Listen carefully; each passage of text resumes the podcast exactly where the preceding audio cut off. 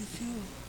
Missionários da Luz que nós estamos estudando. É, sim, senhor. E a Dilane fez o favor de me dar o livro errado, Não, trazer os Eu mensageiros. estou no meu livro certo. Então vamos estudar as obras de André Luiz, o livro Os Mensageiros. Missionários da Luz. Então, o livro Os Missionários da Luz, dando continuidade à semana passada. Vou ler o Evangelho e fazer a prece. Você, por favor, pega o livro lá. A Dilane abriu aqui uma realeza terrestre. Vamos ler novamente. Lemos de manhã, vamos ler agora. Quem, melhor do que eu, pode compreender a necessidade destas palavras de nosso Senhor? Meu reino não é deste mundo. O orgulho foi a minha perdição na terra. Quem, pois, poderia compreender o nada que os reinos terrestres representam se eu não compreendia? O que levei comigo da minha realeza terrestre? Nada. Absolutamente nada. E como para tornar a lição mais terrível, a realeza não me seguiu até o túmulo. Rainha era eu entre os homens, rainha eu acreditei entrar no reino dos céus. Que desilusão! Que humilhação quando, em lugar de ser recebida como soberana, eu vi acima de mim, mas bem acima, homens que eu considerava insignificantes e que desprezava porque não tinham sangue nobre. Ó, oh, nesse momento compreendi a inutilidade das honras e das grandezas que se buscam com tanta avidez sobre a terra. É bem atual, né? Bem atual. Escreveu ontem. Para se preparar um lugar no reino dos céus é preciso abnegação, humildade, caridade, em toda a sua perfeita prática e benevolência para com todos. Não se pergunta o que fomos, qual a posição que ocupamos, mas o bem que fizemos, as lágrimas que enxugamos. Ó Jesus, dissestes que teu reino não é deste mundo, pois é preciso sofrer para chegar ao reino do céu. E os degraus do trono não nos aproximam dele, são os caminhos mais penosos da vida que nos conduzem a ele. Procuremos, pois, o caminho entre as dificuldades e os espinhos e não entre as flores. Os homens correm em busca dos bens terrenos, como se pudessem guardá-los para sempre. Mas aqui não há mais ilusões, e eles logo se apercebem de que se apoderaram apenas de uma sombra e negligenciaram os únicos bens sólidos e duráveis, os únicos que lhes seriam proveitosos, a namorada celeste, os únicos que poderiam dar entrada a essa morada. Tenham piedade daqueles que irão ganhar o reino dos céus e ajudem-nos com suas preces. Porque a prece aproxima o homem do Altíssimo, é o traço de união entre a terra e o céu. Jesus, sempre que lemos essa mensagem, que nos conclama a humildade, a simplicidade, lembramos do pedido desse Espírito a orar pelos que não alcançaram o reino dos céus. E é o que fazemos neste instante, rogando por todos os sofredores que precisam de ajuda e que porventura aqui estejam, e que o nosso André Luiz, com as suas orientações, possa trazer esperança a todos, pois estudaremos a reencarnação. É através da reencarnação, Senhor, que vamos alcançar a nossa redenção. Permita que esse espírito amigo, André Luiz, e se esse espírito que escreve esta mensagem aqui estiver, nos inspire, nos ajude a entender a reencarnação, a compreender que é o único caminho que nos levará a Deus, ao Pai Celestial. que seja em nome desses espíritos amigos, que seja em nome do diretor da nossa casa, o altivo, com a coluna de espíritos que nos sustentam, que seja em nome do amor, do nosso amor, do teu amor, Jesus, mas acima de tudo do amor de Deus, que iniciamos os estudos desta tarde. Que assim seja.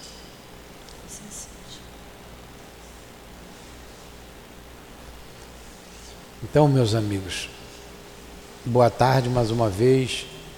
Boa tarde aos nossos amigos que nos ouvem de casa, os internautas, ou no rádio. É, todas as semanas a gente dá um resumo desse capítulo, ele não chega no fim, né? Ele é muito importante. Então eu vou pegar do departamento de reencarnação, que é muito interessante. Ali, o André Luiz, com os nossos irmãos, o Manassés, não era o encarregado, ele falou da, da reencarnação de um, de, um, de um amigo que seria um completista. Ele, ele roga para que ele fosse completista. A gente vai ter parou, creio que seja aí, ou que seja um completista. Ou a gente viu semana passada, deixa eu ver. Não. Semana passada ele explicou o que era o completista. O Manassés respondeu para ele, né? Agora nós estamos aqui na frente. O completista é aquele que consegue resolver todos os seus problemas é, quando reencarna, todas as suas pendências espirituais aqui na Terra, não é? E durante esses estudos sobre a reencarnação, nós vimos algo muito interessante. O completista ficou lá para trás, que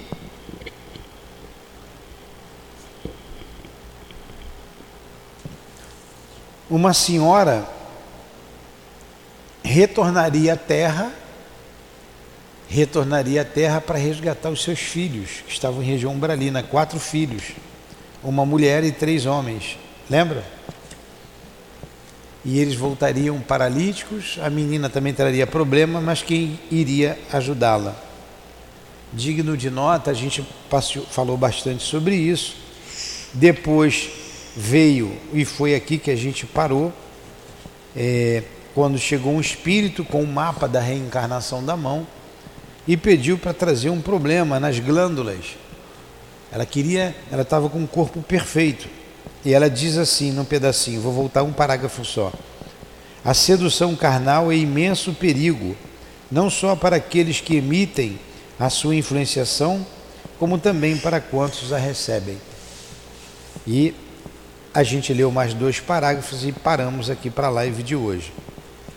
Mas eu vou falar um pouquinho sobre isso aqui. Porque a gente, ela pediu uma intervenção no projeto de reencarnação dela. Ela queria ter, ela disse que estava com umas formas físicas impecáveis e ela pede para ter um problema nas glândulas, né? por causa da para não cair na tentação da beleza física e seduzir as pessoas. Então vou ler de novo esse pedaço aqui que ela fala. É na minha 222. 222. Nós estamos no capítulo, estamos no finalzinho do capítulo, né? O capítulo 12, que é todo um preparo para ir até a reencarnação.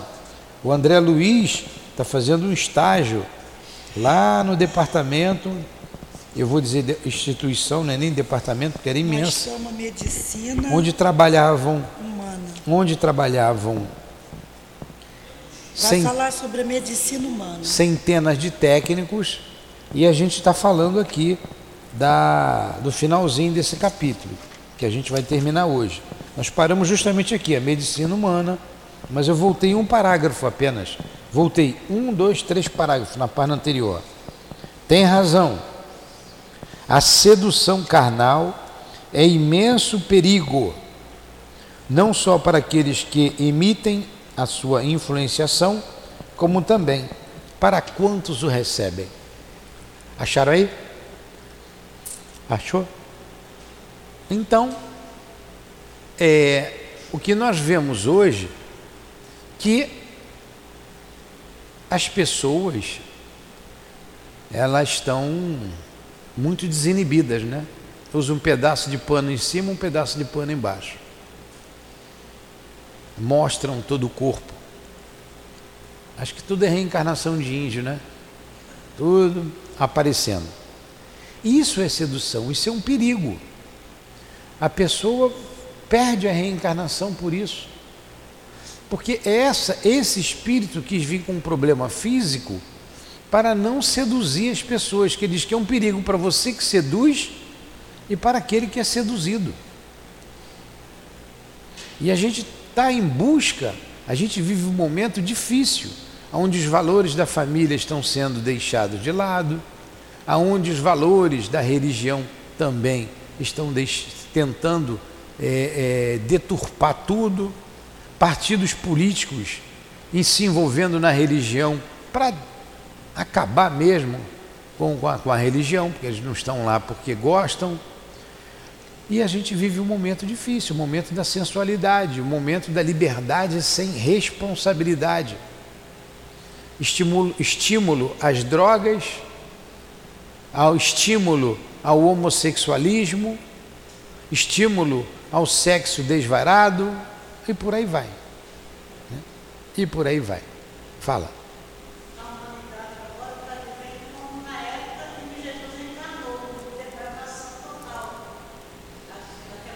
Pois é. É, a época de Sodoma e Gomorra. Então, estamos, então, estamos vivendo isso, vivenciando isso. E a gente tem que ter cuidado. Não, Nós temos que ter cuidado. Era bem diferente. É. Naquela época, uma mulher que se prostituía e os homens matavam ela Não, naquela época era muito pior do que hoje. Pois Mas é. hoje está uma coisa escandalizadora. Escandalizadora. Aí vamos lá. Aí ela continua aqui, ó. Prefiro a fealdade corpórea, tornou ela. Não estou interessada num corpo de Vênus, e sim na redenção de meu espírito para a eternidade. Um espírito consciente. Um espírito consciente dos seus objetivos reencarnatórios.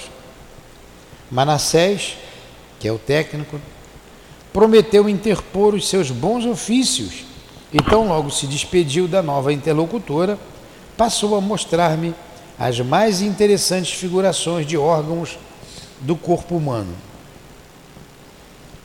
Admirava, tomado de profunda impressão, aqueles gráficos numerosos que se alinhavam com absoluta ordem, demonstrando o cuidado espiritual que procede que precede o serviço de reencarnações, quando meu amigo ponderou. Então, ele estava lá na sala, vendo uma série de órgãos, uma série de manequins, analisando mapas, escutando espíritos que iriam reencarnar, fazendo as suas ponderações a favor ou contra. É... André Luiz observando tudo isso, depois de ouvir a interlocutora, essa que a gente acabou de dizer, que ela tinha, ela viria com um corpo perfeito e ela pede para ter um problema físico, para não chamar atenção aqui na Terra. E o nosso amigo, o Manassés, pondera, dizendo: a medicina humana será muito diferente no futuro quando a ciência puder compreender a extensão e complexidade dos fatores mentais no campo da moléstia do corpo físico. Sabe o que é isso? Isso aqui é o seguinte: os fatores mentais influenciando nas moléstias do corpo físico. Nós somos um ser pensante o que a ciência não considera. Tem fatos isolados. Homens de ciência que consideram a existência da alma, médicos que consideram a existência da alma. Mas não é ideia comum, não é. A ciência é materialista. Então ele está Está dizendo, quando ela descobrir a influência do pensamento, quer dizer, a alma, a alma é o ser pensante. A alma, lá na frente, o André Luiz vai chamar o corpo físico de carro fisiológico e a alma é o piloto, o espírito é o piloto. E essas células que compõem o nosso organismo são seres vivos, a gente sabe. São seres vivos que são comanda comandadas pelo ser pensante. Se a minha mente está destrambelhada, se a minha cabeça não estiver organizada, eu vou desorganizar, eu vou destrambelhar as células do corpo. E num ponto mais fraco, num órgão mais, mais fraco do corpo, ele vai se ressentir.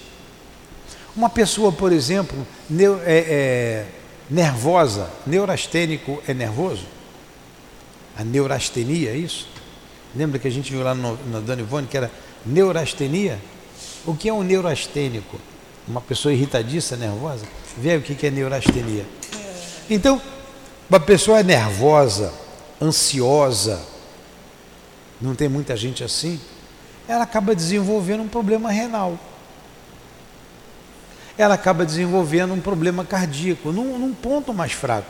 Ela acaba desenvolvendo uma úlcera. Então, a causa está na mente. Aí você, o médico vai combater a úlcera, vai combater a pedra, depois volta a pedra, volta a úlcera, volta o problema, porque a causa está na mente da pessoa. A pessoa precisa se acalmar, se estruturar. A medicina espiritual, ela trata do espírito. Ela trata do espírito. Pega o copo.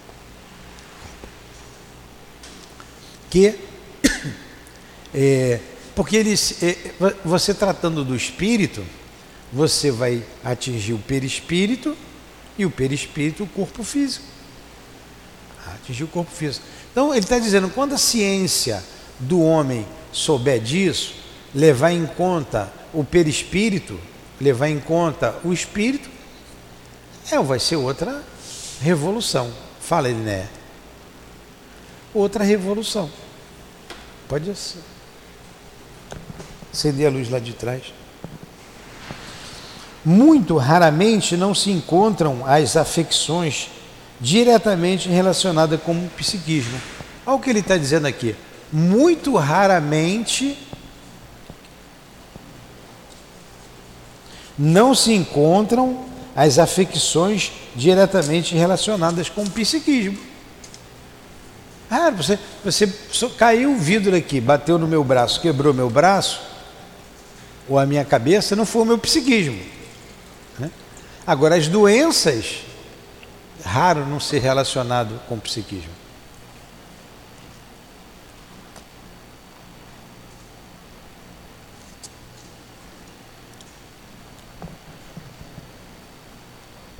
Todos os órgãos são subordinados à ascendência moral.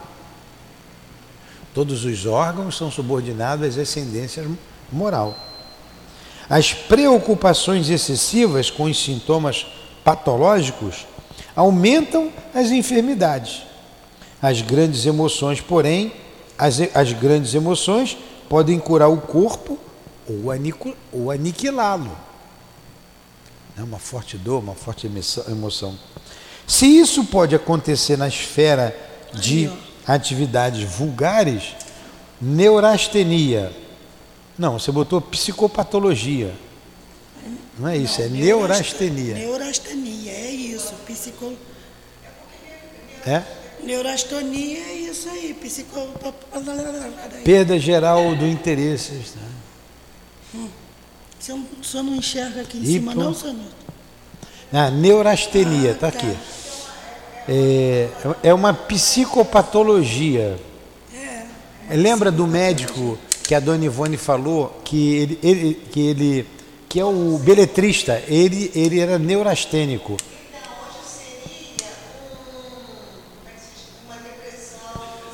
Pode ser, ó, perda geral do interesse estado de inatividade ou fadiga extrema que atinge tanto a área física como a intelectual. Associado a quadros hipocondríacos e histéricos. Tudo vem do psiquismo.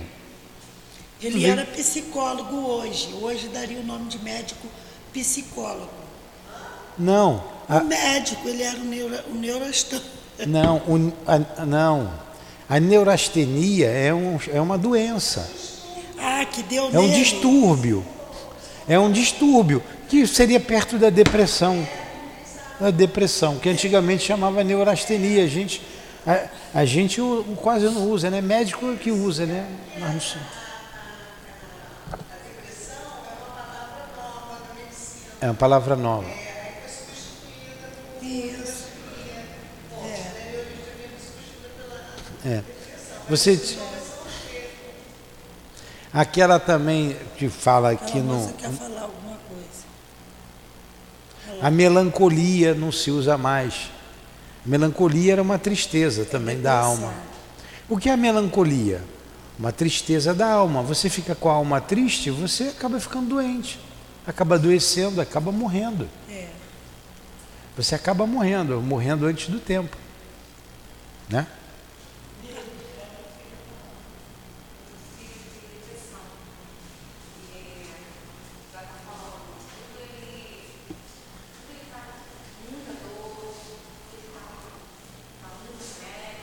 Fala no microfone que as pessoas ouvem em casa. O meu filho tem depressão, né? É, então tudo ele, tudo é muito para ele. Se ele machucou o joelho, é muito para ele. É, toma muito remédio também. Ele exagera tudo, né? Isso. Então, isso é do espírito, não é do corpo. É a Isso. alma. É a alma. É o ser é. pensante. Exagerando, ele vai acabar desenvolvendo doenças, É. problemas. Ele semana passada ele ficou no hospital e tomou vários remédios na veia, mas a gente, a gente sabia que não era nada. né? Que era uma E lidar com gente depressiva é muito difícil, né? muito difícil. É muito difícil. Só Traz para ele Deus. tomar os passos aqui. Só Deus mesmo para para dar vitória pra gente. É. Traz para ele fazer o tratamento aqui. Vou trazer, vou Traz trazer. quarta-feira.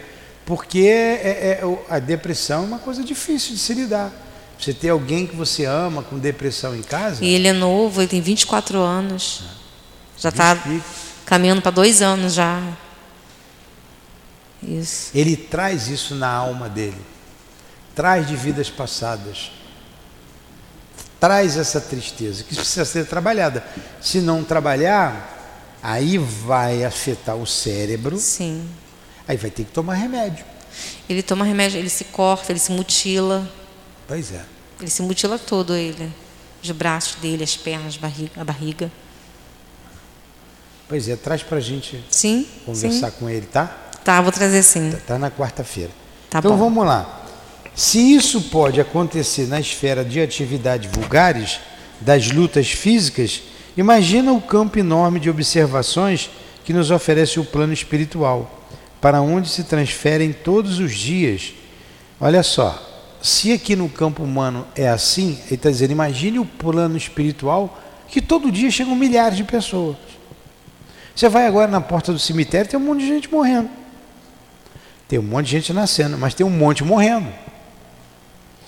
É, as almas desencarnadas em lamentáveis condições de desequilíbrio da mente. Então, se a pessoa desencarna depressiva, vai chegar no mundo espiritual depressivo. Vai dar trabalho. E os suicidas, que chegam completamente é, atordoados. né? E o, o- o- esse tipo de doença, porque é uma doença, pode levar ao suicídio. A pessoa fica tão é, desgostosa com a vida, na vida não tem mais cor, não tem mais alegria, ela acaba se suicidando, causando uma dor maior ainda para ela e deixando uma dor na família, né? Quem fica, fica muito dolorido o ato do suicídio. É, a gente já conversou com mãe, uma mãe já, também com pai, mãe, pai, irmãos, familiares de pessoas que se suicidaram. É, fica arrasado. A pessoa fica arrasada. Então ele vai sofrer as consequências do seu ato e deixa um rastro de dor, né? Deixa um rastro de dor para aqueles que o amam, para aqueles que estão ligados a ele. Então vamos lá, tem que cuidar, tem que cuidar. O médico do porvir conhecerá semelhantes verdades e não se circunscreverá a sua ação profissional ao simples fornecimento de indicações técnicas, dirigindo-se muito mais nos trabalhos curativos às providências espirituais, onde o amor cristão represente o maior papel. Desejando, porém, prosseguir nos esclarecimentos quanto ao serviço reencarnacionista, Manassés tomou o pequeno gráfico e, apresentando-me as linhas gerais, assentou. Aqui temos, pegou um gráfico de alguém que ia reencarnar. Qualquer dúvida vocês podem interromper, tá? A senhora está entendendo que eu estou falando aqui da reencarnação? Porque eles vão para a reencarnação de Segismundo. Há todo um preparo para o André Luiz participar da reencarnação de Segismundo. E a gente sabe que Segismundo assassinou Adelino para ficar com a mulher dele, com a Raquel, na época era outro nome, a Raquel. É, ele acabou não ficando com a Raquel, se ficou, ficou pouco tempo, porque ela caiu na prostituição. O Adelino foi assassinado, ele também se perdeu. Desencarnaram os três, passaram um período em região umbralina, voltaram os três e eles combinaram de se ajustar. Só que, estou lembrando para quem chegou hoje aqui, só que Adelino voltou, encontrou Raquel, nós falamos bastante sobre isso, se casa novamente com Raquel, tem o primeiro filho e o segundo filho seria o Segismundo. Quando ele se aproxima durante o sono dos pais, o Adelino tem pavor dele, é pavor. E não quer, não quer, chama, vocês vão ver lá na frente o que, que esse monstro está fazendo aqui. Então ele tem a lembrança de que foi assassinado e não quer que ele volte. Aí está tendo aqui a intercessão de Alexandre, é um instrutor desse, desse livro aqui, que está com André Luiz, para ajudar na reencarnação de Segismundo. E nós vamos ver como vai se dar a reencarnação. Aí a gente vem nesse capítulo que é interessantíssimo, complexo, né? Tratando muita coisa interessante. Então é para isso. Agora vocês imaginam, nós não vamos chegar lá hoje, mas Segismundo foi assassino do pai, Raquel vai recebê-lo, pode tudo se resolver. O amor, é a lei do amor que tem que acontecer. Mas pode também nada se resolver. O pai pode olhar para o filho e não gostar do filho. Não sabe por que ter raiva porque ali está um espírito, né? Mas olha o que Deus faz: coloca uma criança frágil no colo dos pais, no seio materno, para que ele se ajuste com a lei de amor. E provavelmente ele vai ter uma morte dura também, né? Porque ele assassinou. Olha que a gente olhando de fora fica tudo muito claro. Mas quem está na situação e com esquecimento do passado, fica tudo muito obscuro. Por que comigo? Por que, que meu filho morreu assassinado?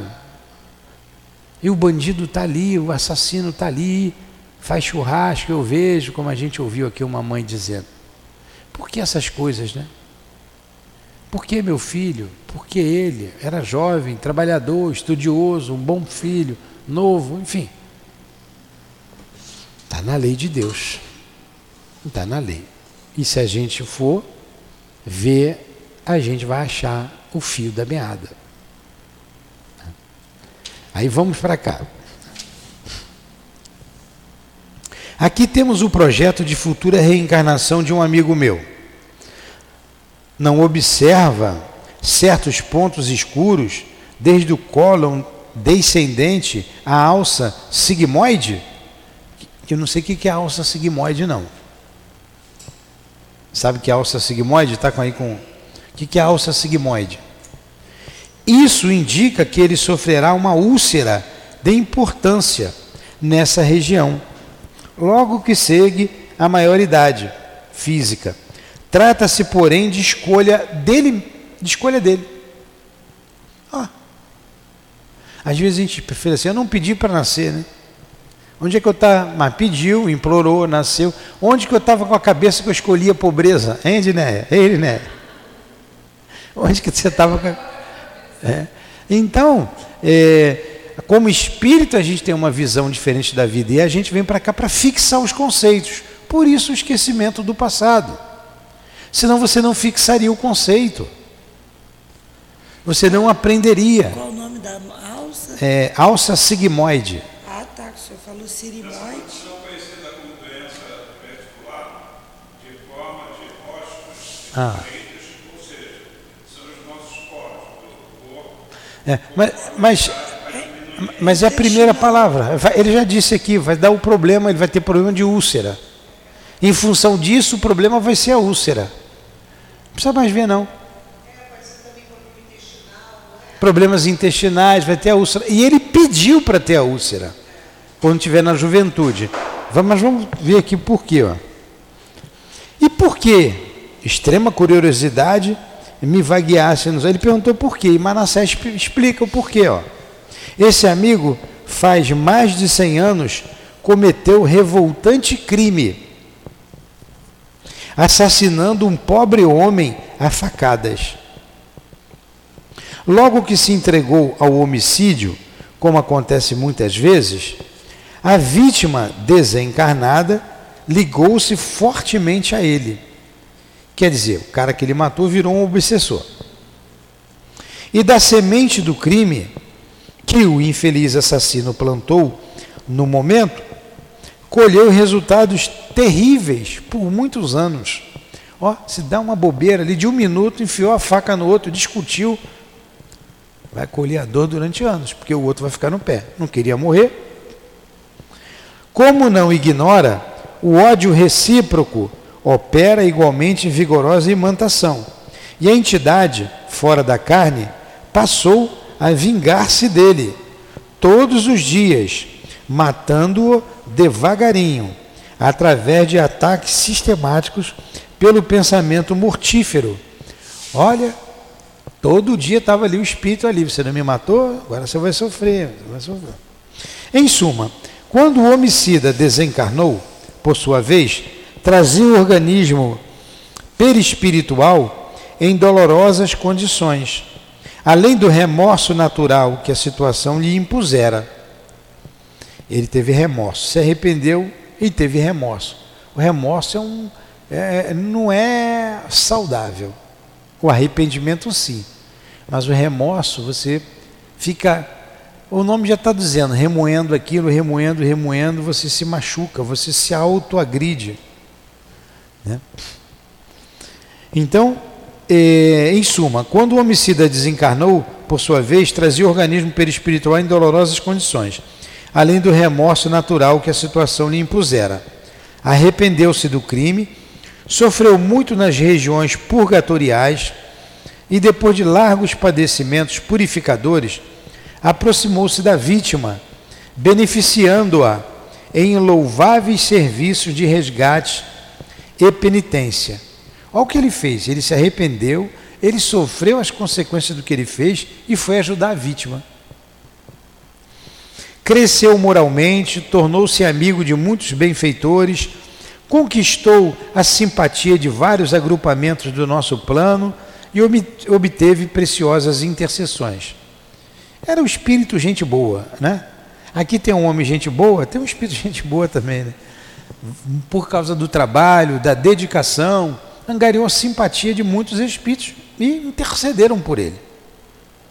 Entretanto, essas reticências que são tristes, né? Entretanto, aí vem a reticências. A dívida permanece. É, ele ajudou, vocês vejam como é que funciona a lei de Deus. Ele ajudou, ele se arrependeu, mas a dívida permanecia. Conquistou a amizade através do seu trabalho. Nós estamos estudando o livro dos Espíritos aqui. Na terça-feira, estamos no capítulo da do AER, aeronáutica. Vocês não vão esquecer AER. arrependimento, expiação e reparação. Lá está apenas em é, arrependimento e expiação. Aí vem a reparação. Você se arrepende, você expia, mas você só re... pode ser lá no mundo espiritual, pode ser aqui. Né? Foi a aula passada. Quando você se arrepende aqui, deu tempo de você reparar, vamos reparar. Porque o único local da reparação é no corpo físico. Se você deixar, ah, depois eu vejo como é que fica, vai ter que voltar para reparar. Nós falamos de Paulo de Tasso, bastante, lembra? Aí está aqui ele, ó, gente boa, todo mundo gostava dele, trabalhador, foi junto da vítima, ajudou a vítima, mas tinha que reparar. Aí ele retorna, vamos lá, vai ter essa úlcera. O a, a dívida permanece. O amor, contudo, transformou o caso do trabalho em pagamento. O nosso amigo, ao voltar à crosta, não precisará desencarnar em espetáculo sangrento.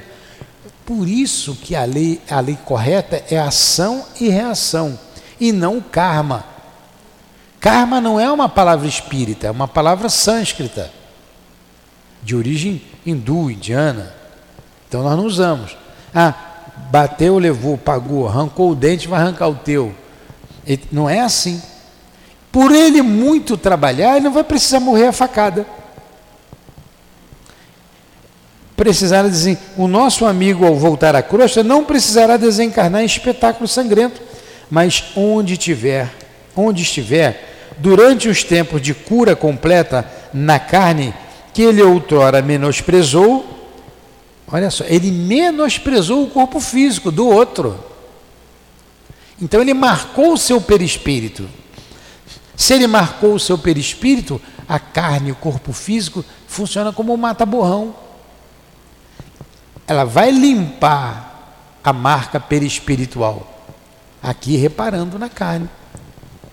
Uma vez um amigo disse para mim assim, Nilton, eu, eu, ele tinha vidência, mas teu corpo é cheio de rabisco, cheio de corte, tudo marcado de preto, tudo marcado. Eu falei, caramba, o negócio está ruim para o meu lado. De vez em quando eu pergunto, vem cá, essas marcas ainda estão tá diminuindo um pouquinho? a gente repara trabalhando. Não precisa ninguém, se eu passei a espada em alguém, eu não precisa ninguém me passar a espada. Se eu estou trabalhando, a gente vai reparando isso. A gente vem trabalhando ao longo dos anos, se esforçando para mudar, para melhorar. A úlcera vai marcar, vai estar tá ali. Ele reencarnando e trabalhando no bem, se dedicando, vai amenizar bastante. E ele vai conseguir limpar o seu perispírito. Agora, se ele vier e fizer grandes bobagens, tudo indica que não vai fazer, né? Porque ele se arrependeu. Já se passaram 100 anos, olha aí, 100 anos. Ele caminhou. Só que ele caminhou, passou 100 anos, ele vai, ele se eleva. Se ele chega num, num patamar, o espírito chega numa condição que ele, que ele para. Ele não consegue ascender, ele quer ascender, mas não consegue, porque ele tem um peso, que a gente chama de peso é, específico. O André Luiz que fala de peso específico, numa dessas obras ou nessa aqui mesmo lá na frente. Não, entre ação e reação ele fala desse peso específico. Então você não consegue ascender. Mesmo que você tenha esquecido, não é o caso dele, que ele lembrou. Mesmo que você tenha esquecido, você vai ver por que, que eu não consigo ascender. Ah, tem uma marca ali pedindo reparação. Você, opa, vou voltar. Aí você mergulha na carne. Entendeu? Alguns processos, você falou para de, de, depressão, alguns processos de dor, ela não se resolve numa vida, em duas vidas, em três vidas, demora. Demora séculos. Uma bobagem que a gente faz demora séculos para você se recuperar. Só depende de você. Só depende de você. Se você tiver forças, você acelera. Mas se for um espírito comum, vai demorar. Alguns suicidas levam aí séculos para reparar a bobagem que fez. Então vamos lá. A gente vê o caso, hoje eu citei aqui, vou lembrar. Pô, pena aqui, olha, para esse relógio aí, já está acabando. Tem que acabar aqui. Ah, mas vai dar tempo de acabar esse capítulo, pelo menos. Eu estava falando do Rochester, lembra? Você estava aqui, né? Eu gosto das obras do Rochester.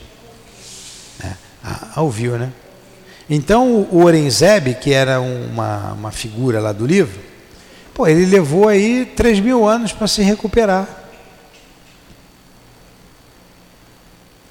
3 mil anos. E na última encarnação dele só andava na cama. É o Jerônimo Mendonça, tem um livro chamado Gigante Deitado. Ele é até engraçado, ele saía, ele saía numa maca, em tudo quanto é lugar na rua. Com 18 anos, ele não se levantava mais da cama. É uma passagem engraçada que ele, como eu não contei lá, vou contar aqui. Ele foi para o cinema, a maca, onde ele andava na rua, o pessoal conhecia, empurrando ele com a maca, né, para lá e para cá.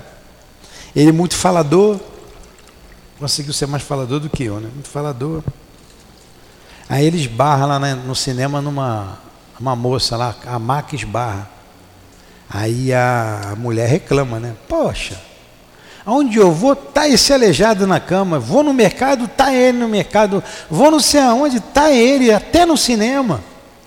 Aí ele vira para ela e diz assim: Mas a senhora não para em casa, hein?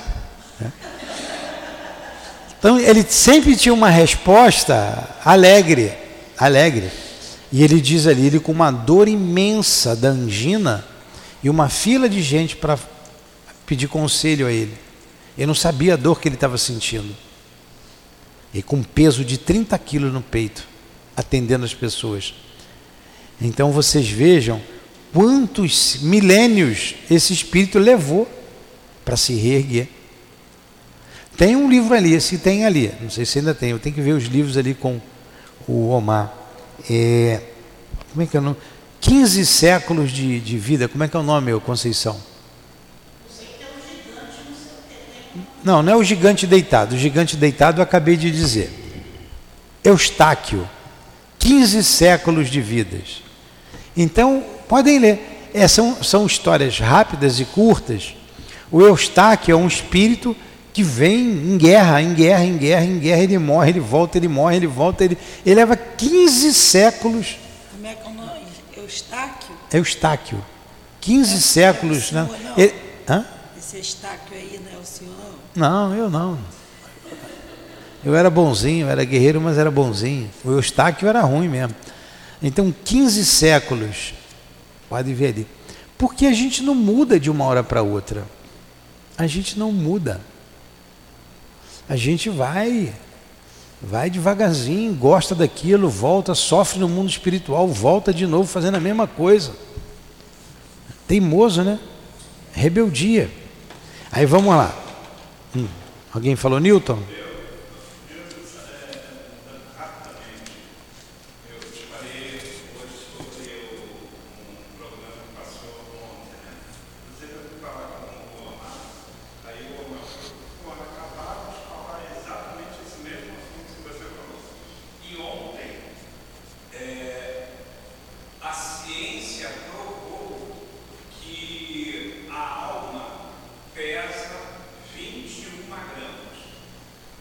Aí. Ontem. A, a matéria é muito interessante, muito interessante.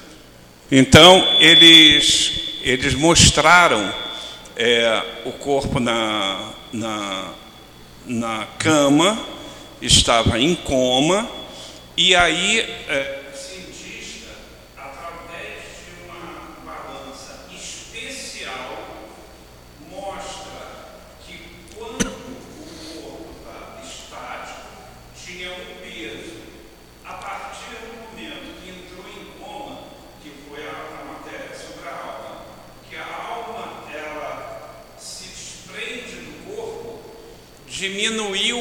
peso em 21 gramas. Aí, tá vendo? É, foi muito interessante. Vamos lá, vamos eu, chegando eu, lá. eu fiquei gravando, eu gravei tudinho, mostrando, inclusive eu falei até para o Amar que eu vou passar isso para ele. Ah, tá. É bom. Então a gente vê aí a ciência pesquisando. Isso aí é, eu coloquei aqui, é, é experiência de quase morte. Experiência de EQM. A ciência comprovando a existência da alma. Então vamos lá. É, olha aqui. O nosso amigo, ao voltar à crosta, não precisará desencarnar em espetáculo sangrento, mas onde estiver, durante o tempo de cura completa da carne, que ele outrora menosprezou, carregará a própria ferida, conquistando dia a dia a necessária renovação. Experimentará desgostos em virtude do sofrimento físico pertinaz. Lutará incessantemente desde a eclosão da úlcera até o dia do resgate final do aparelho fisiológico. Entretanto, se souber manter-se fiel aos compromissos novos, terá atingido mais tarde a plena libertação. Você está vendo? Entretanto, se. Porque muitas vezes a gente vem e se complica mais ainda. Acaba se complicando. Então a gente não pode complicar. Não deve, né? Examinei impressionado a planta educativa e, porque não encontrasse palavras bastante claras para pintar minha admiração, silenciei comovidamente. Compreendendo-me compreendendo o estado da alma, o companheiro continuou.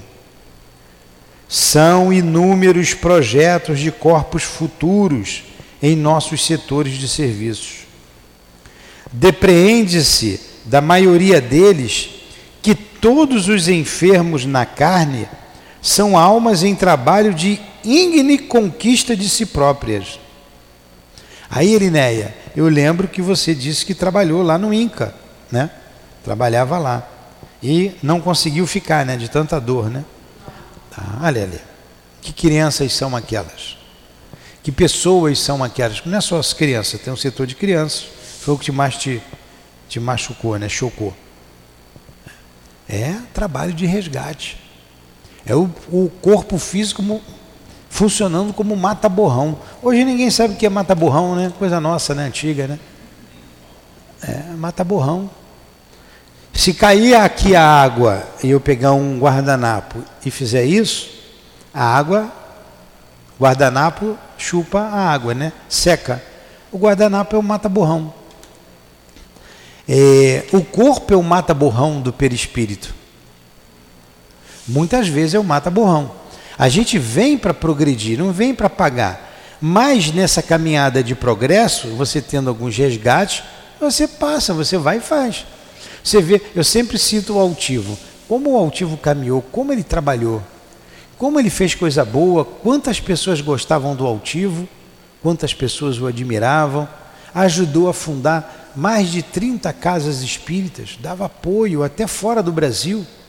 Incansável, trabalhador incansável. E no outro dia ele falou aí que se arrepende de não ter feito mais. Pô, coitadinho de mim, né? Aí ele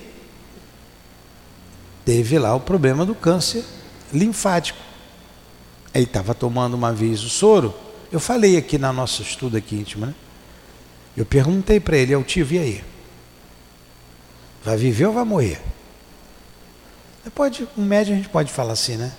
O que, que o doutor Erma diz, diz a respeito disso aí? Ele é. Ele disse que eu vou ter que morrer um dia. Aproveitar logo, tem umas coisas lá do passado para resgatar, vamos resgatar de uma vez. Ah. Então é assim. Você traz coisas com você, você trabalha, você progride, você não ficou só para tirar aquela marca dali, tendo uma dor. Ele veio, trabalhou, se adiantou, caminhou, incentivou tantas pessoas, estou aqui, agradeço a ele, muito a ele, e resolveu ainda alguns problemas lá do passado. Agora, se você vem e tem um problema físico qualquer, uma doença, e você reclama, você se revolta, você não está resgatando, você não aprendeu a lição. Você precisa aprender.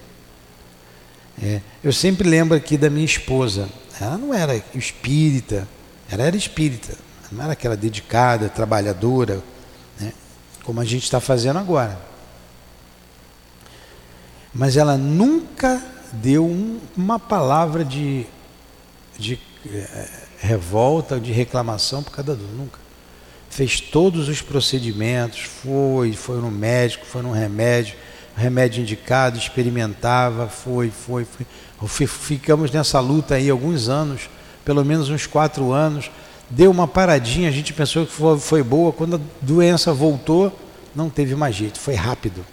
Menos de dois meses a doença apareceu e ela desencarnou. Mas nunca reclamou. Dormia lá ouvindo a prece de Cáritas que ela gostava, pedindo para eu fazer prece, pedindo para eu dar paz, ficava quietinha. Então, mérito, um grande mérito, me fez ainda mais admirá-la por não ter reclamado. Eu é que reclamo porque estou sozinho. Eu fico com saudade. Mas venceu. Venceu. Que problema foi aquele? Eu não sei. Hoje ela sabe, está desencarnada, ela sabe o porquê.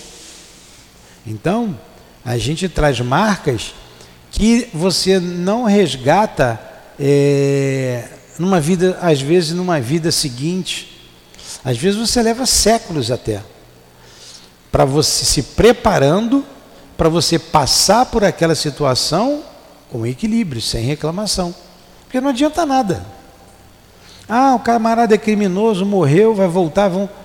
Vai e volta, vai e volta, vai e volta, até a dor começar a, a, a apertar esse espírito e ele começa a enxergar a vida diferente. Aí começa a resgatar, começa o resgate. Mas você, nessa, você não tem condições de resgatar, resgatar de uma vez. Você passou mil anos fazendo bobagem, agora você vai querer resolver de uma vez, você não tem condições. Por isso, dizem os Espíritos, Deus paga a nossa dívida devagarinho, a gente vai pagando devagar.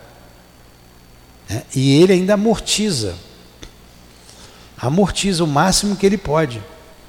Porque a lei de amor, é a lei, é a misericórdia de Deus, a reencarnação é a misericórdia. Imagine um homem mau lá no princípio se ele vivesse dois mil anos um déspota, vivendo dois mil anos. Caramba, ninguém aguentava com ele. E o mundo não ia para frente. Então você vive pouco. Vive pouco. Vivia 30, 40 anos, 30. A gente vem se moralizando, vive até 80. A pessoa chega a 80 tranquilo hoje, né? 80, 70. A vida média ainda é 70. 72 parece. média. Mas tem gente que chega tranquilo a 80, 80 e pouquinho, né? 90. Aí ele continua aqui, vamos terminando. Depreende-se da maioria deles, ó, são inúmeros os projetos de corpos futuros em nossos setores de serviço.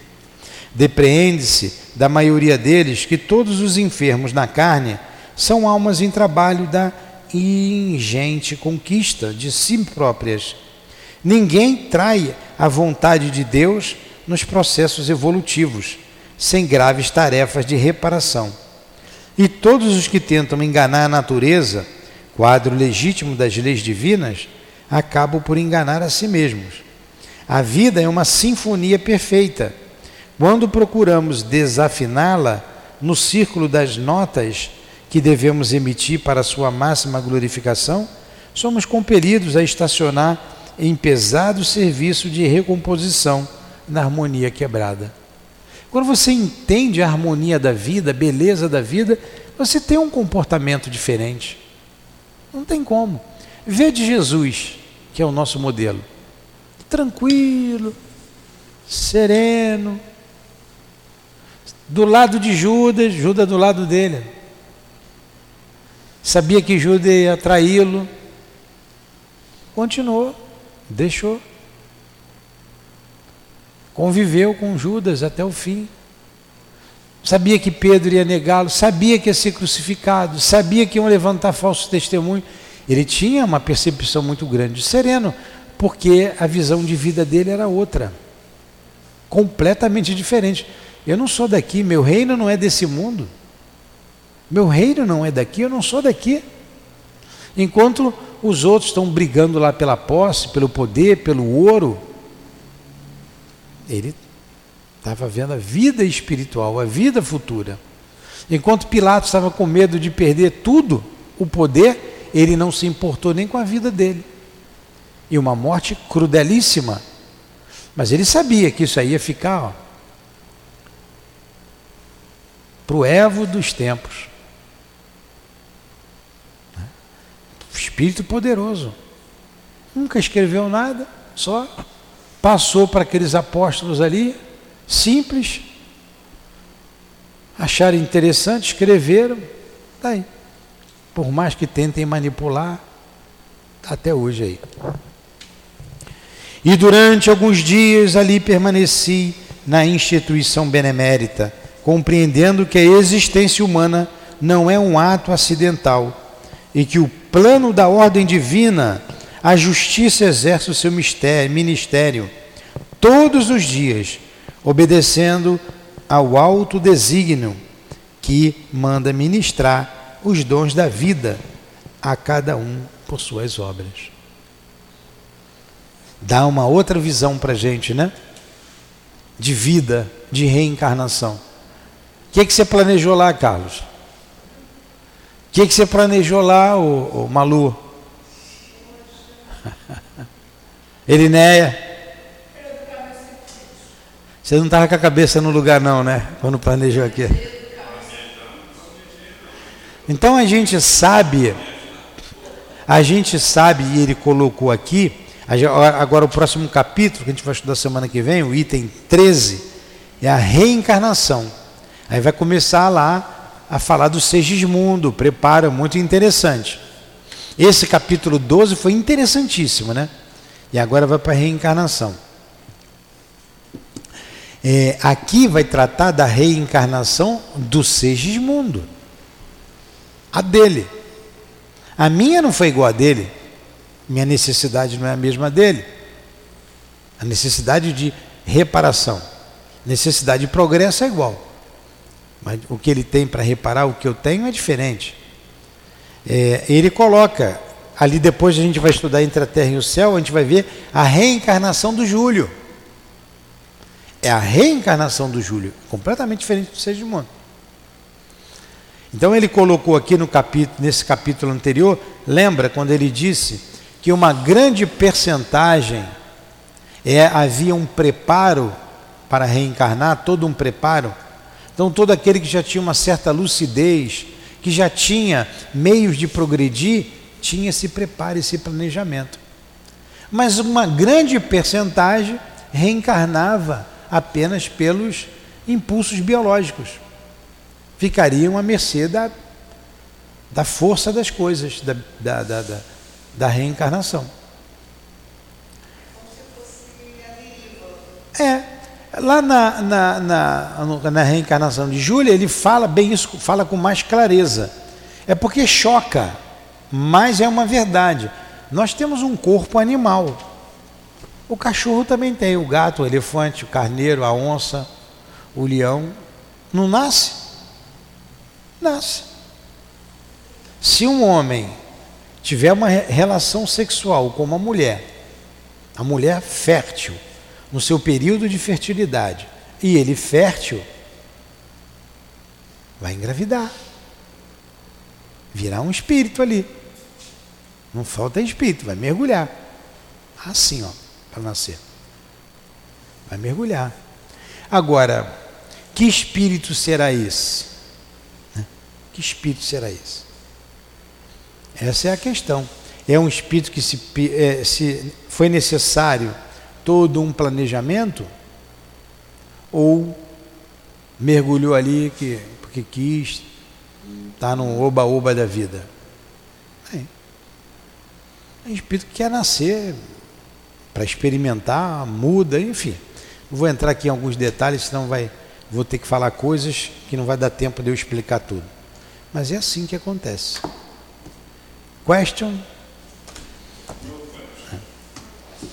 A gente leu aqui no Evangelho uma rainha de França, que eu gosto muito. Ela foi rainha. Então ela deu essa mensagem lá na época de Kardec. Né? Na época de Kardec. Foi a rainha daquela ali, em torno ali da, daquele período, certo? já deve ter reencarnado.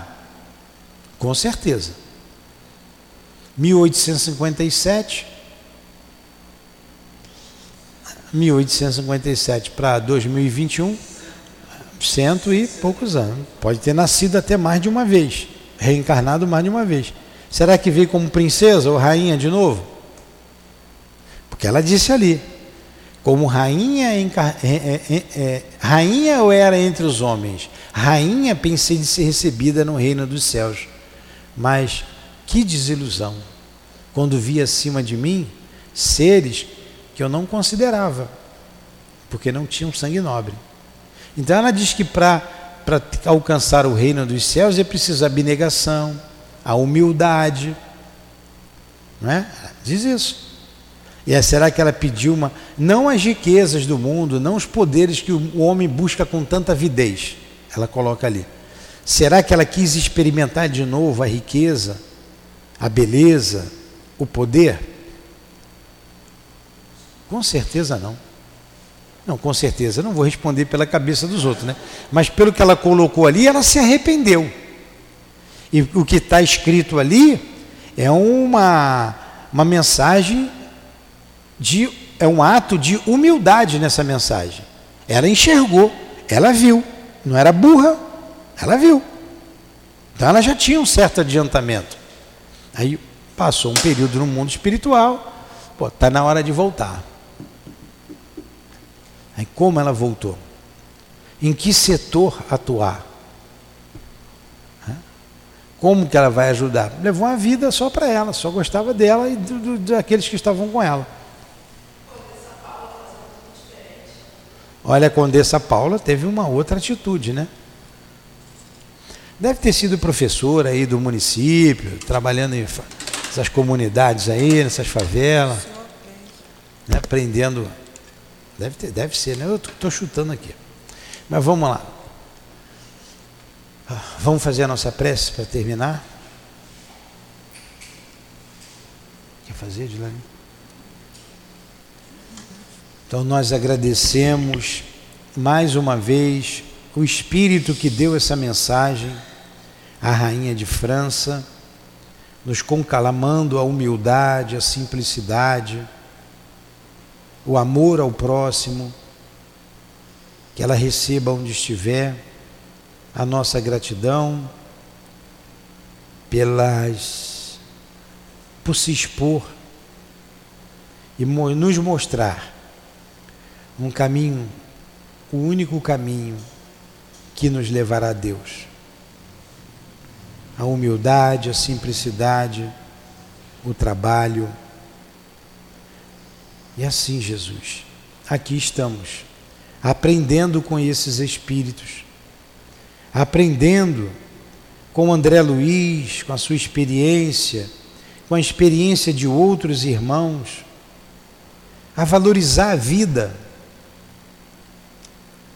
e caminhar para Deus, nos despojarmos de defeitos, de vícios, e para isso pedimos a Ti forças para conseguirmos melhorar, modificar nossa maneira de ser, de pensar, de sentir e modificando para seguir o teu evangelho, para seguir a lei de Deus.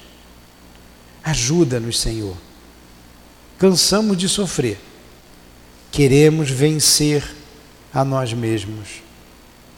Olhai por nós. Olhai pela nossa casa espírita Olhai por todos que nos ouvem à distância, Senhor, e ajuda a nossa humanidade a crescer, a caminhar, a desenvolver o sentimento da humildade e da simplicidade, como nós outros aqui, aqui necessitamos. Envolva o nosso esforço, a nossa casa espírita e nos despeça-nos, Senhor, sob o teu amor a tua paz. Que seja em nome então do nosso altivo, diretor da nossa casa, com os espíritos guias desta casa de amor, em nome do André Luiz, dos irmãos Leon Denis, Allan Kardec e os que estão aqui a nos sustentar. em nome do que seja em nome do amor, do nosso amor, que pedimos a devida permissão a Deus, acima de tudo, para encerrarmos os estudos da tarde e noite de hoje. Que assim seja.